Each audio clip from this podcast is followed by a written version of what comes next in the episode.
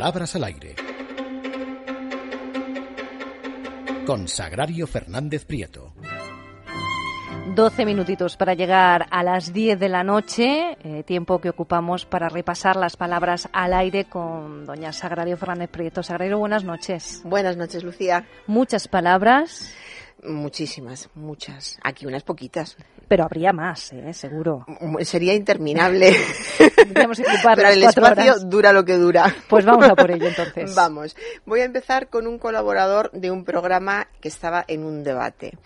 Y dice, si no me dejan hablar, yo también apuntillaré cuando hablen los demás. ¿Y entonces qué hizo? Apuntillaré. bueno, no estaría bien, entonces se levantó, sacó Claro. un estoque, se lanzó al... No, no, no, no se, no, no se dan cuenta de estas cosas que dicen.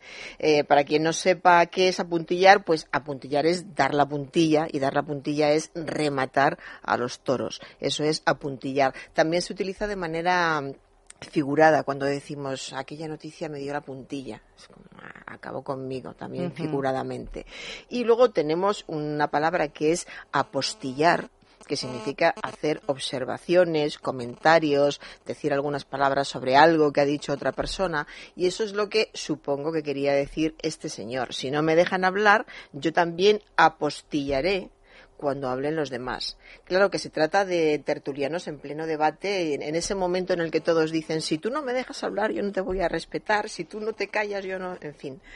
Eh, a lo mejor realmente, luego pensé, a lo mejor realmente quería decir apuntillar. Sí, el o darle le, el le- le traicionó, le traicionó al subconsciente. Bueno. En fin, apostillar, apostillar. Eh, un comentario en un programa de corazón. Esa pareja acabó fatal, como la aurora boreal. Qué bonito. Eh, Sí, es precioso, ¿Verdad? pero ¿alguna vez ha oído que la aurora boreal acabe fatal? No, por eso que la aurora boreal suele ser un espectáculo maravilloso. Claro, entonces parece que, que no hay relación entre una pareja que acabe fatal y la aurora boreal que transmite una sensación de calma, es algo maravilloso, dicen, yo no lo he visto nunca. Pero no, esta pareja acabó fatal como la aurora boreal. Yo creo que quería decir algo con aurora y cuando una pareja acaba muy mal se dice que una pareja o cua- cualquier persona o dos, un grupo de personas, dos personas de cualquier sexo, se dice que acaban mal como el rosario de la aurora. Pero estamos hablando de esta aurora es otra. Es otra, boreal. efectivamente. eh, eh, ahí está, ahí está la cuestión. Que este señor dijo, esa era una señora, esa pareja acabó fatal, como la aurora boreal. La aurora boreal es un meteoro luminoso que se ve desde el hemisferio norte. Como usted ha dicho, es una visión maravillosa. Debe de transmitir paz, mm, tranquilidad, eh, una luz muy especial. En fin, que una pareja que acabe como la aurora boreal no acaba mal. No, muy bien en todo caso. Muy bien, en todo caso. Luego, ¿qué quería decir? Porque en esta sección muchas veces hay que adivinar qué es lo que querían decir por el, por el contexto, por lo que dicen y por el contexto.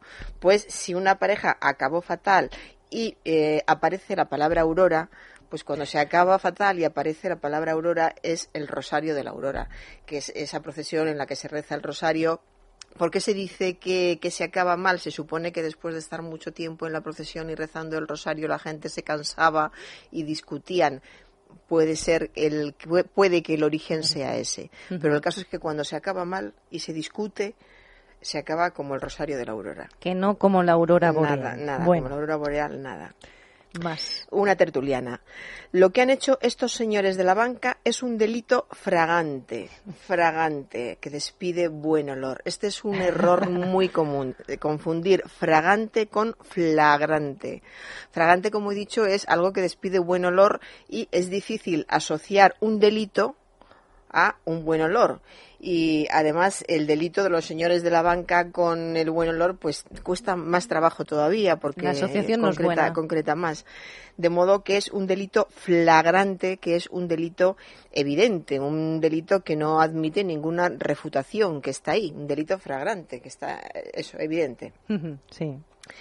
Me- voy a comentar ahora el uso de, de cómo como adverbio relativo de modo. Voy a poner ejemplos que nadie se asuste por Sí. lo de adverbio relativo de modo. Eh, ejemplos. La fiesta de la patrona empieza como la semana que viene. empieza como la semana que viene. Y otro ejemplo. En algunos hospitales la reducción de plantilla es como alarmante. El, adverbio como puede tener un valor aproximativo cuando decimos, por ejemplo, eh, estamos como a 20 kilómetros del pueblo. Eso sería un valor aproximativo. Eh, puede tener un valor atenuativo cuando decimos eh, este vino sabe un poco como amargo. Eso sería eh, un valor atenuativo. En este caso, eh, ninguno de, los, de estas dos posibilidades vienen a cuento. La fiesta de la patrona empieza como la semana que viene, es decir, empieza la semana que viene con seguridad. Quizá el cómo se pudiera utilizar si hubiera dicho la fiesta de la patrona empieza eh, como el lunes o el martes de la semana que viene, porque no lo tiene claro. Pero sí está claro la información que da, que es la semana que viene. Luego ese suena mal ese como sobra. Mm. Y en el otro caso, en algunos hospitales la reducción de plantilla es como alarmante. Si quieres decir, no puede ser ni siquiera atenuativo, porque si quieres decir que algo es alarmante, no tienes interés ni ninguna necesidad de atenuarlo poniéndole delante ningún adverbio ni ninguna otra palabra.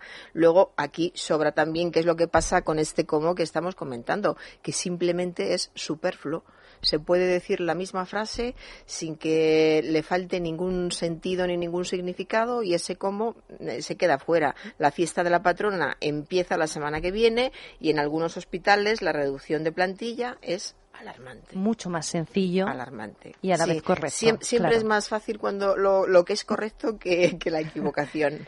bueno, yo no me gusta yo no me gusta, pues esto se dice mucho. Ya verás cómo te suena. Colaboradores de, espacio de televisión. Yo no me gusta generalizar, pero ¿a qué te suena? Sí, pero suena fatal. pero a que lo has oído sí, mucho. Sí, sí lo he oído, sí. Sobre todo en tertulias, como bien dices. Sí. Y otro ejemplo, yo no me gusta señalar a nadie. Este también se oye muchísimo. En los medios de comunicación, en la calle, lo de yo no me gusta señalar, pero se utiliza muchísimo. Lo que hacen es utilizar el pronombre personal en forma de sujeto, que es ese yo, en vez de utilizar el término de preposición que es a mí. Es decir, a mí no me gusta generalizar y a mí no me gusta señalar a nadie, que hubiera sido lo correcto pero fíjese, le estoy llamando unas veces de usted y otras veces de tú. Hay confianza, Estamos... aunque no lo parezca, aunque sea nuestro primer encuentro en plato. ¿Cómo seguimos, de tú o de usted? Vamos a seguir de tú. Pues venga, seguimos de tú. Un presentador de un programa de radio. Estoy pensando, este me ha gustado mucho, estoy pensando interiormente lo que has dicho antes y estoy que alucino. Pensar interiormente. Claro porque es que si nunca lo había hecho, otras veces había pensado de forma exterior, de repente se pone a pensar interiormente y claro, estaba, estaba alucinando. Fíjese que hay Fíjese ahora, fíjate que hay adjetivos para calificar el pensamiento que puede ser, he apuntado aquí muchísimos, claro, profundo, deductivo, positivo, avanzado, aventurado, descabellado, certero, circular, muchísimos más pero nunca hemos ido a hablar de que el pensamiento pueda ser interior o exterior. Es pensamiento y punto. Luego, estoy pensando lo que has dicho antes y estoy que alucino. Este estoy que alucino es una forma coloquial que la dejamos ahí y punto, no tiene mayor importancia.